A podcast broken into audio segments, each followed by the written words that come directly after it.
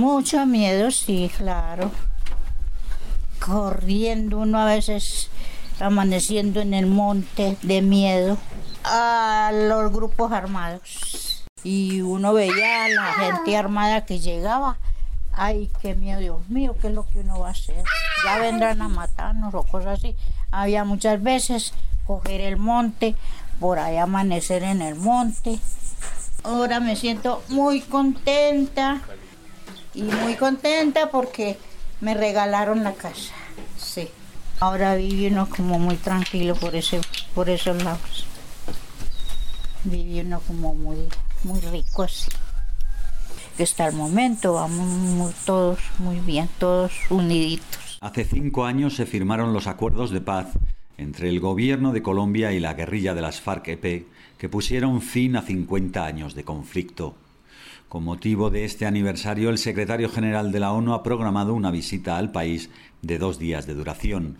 Y entre otros lugares, Antonio Guterres visitará el poblado de Llano Grande, donde podrá escuchar testimonios como el que acabamos de oír, el de Luzmila Segura, una de las miles de víctimas de aquella guerra. Llano Grande, una aldea de 150 habitantes, es un ejemplo de cómo la paz y la reconciliación son posibles hasta un punto tal que ahora los antiguos enemigos se consideran a sí mismos una familia. Y este es un espacio de convivencia donde hay policía, ejército, eh, y estamos los combatientes, los no excombatientes, y bueno, pues, mm, ahí estamos. Parece que, que, hasta el momento el entendimiento con, con los de la fuerza pública, pues ha sido bueno, creo yo.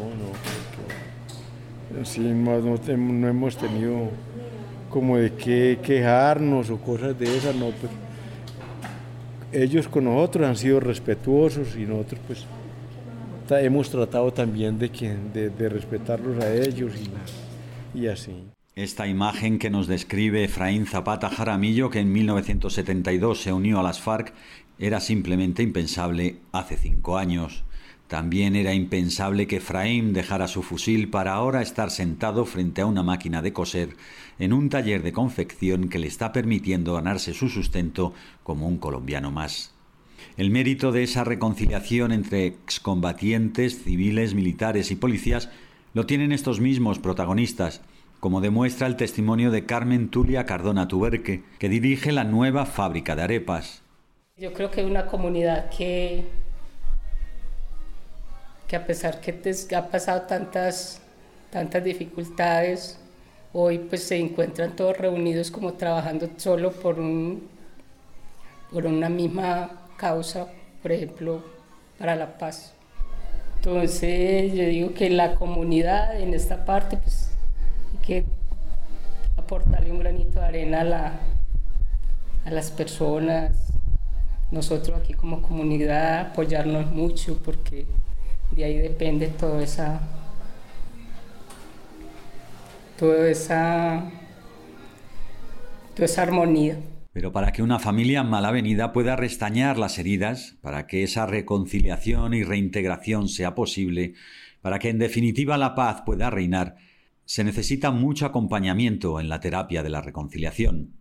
Ese acompañamiento es el que ha propiciado la misión de verificación de las Naciones Unidas en Colombia junto con varias agencias de la ONU que han puesto en marcha los proyectos para que Ludmila, Efraín, Carmen y muchos más tengan ahora su casa, su taller de confección y su fábrica de arepas. Bueno, los acuerdos de paz han traído muchos proyectos, mucho, muchas capacitaciones que nos han beneficiado a todos, tanto como comunidad como a los las personas reincorporadas. Así resume la ayuda de la ONU Mónica Astrid Oquendo, antigua campesina, que ahora se sienta junto a Efraín Zapata en el taller de confección. En total, con el acompañamiento de la ONU se han puesto en marcha alrededor de una quincena de proyectos que van desde la fabricación de jabones hasta la piscicultura, pasando por la educación, la confección, la alimentación, la ganadería y la agricultura. Desde Noticias ONU les deseamos a todos Buena suerte. Antonio Lafuente, Llano Grande, Naciones Unidas.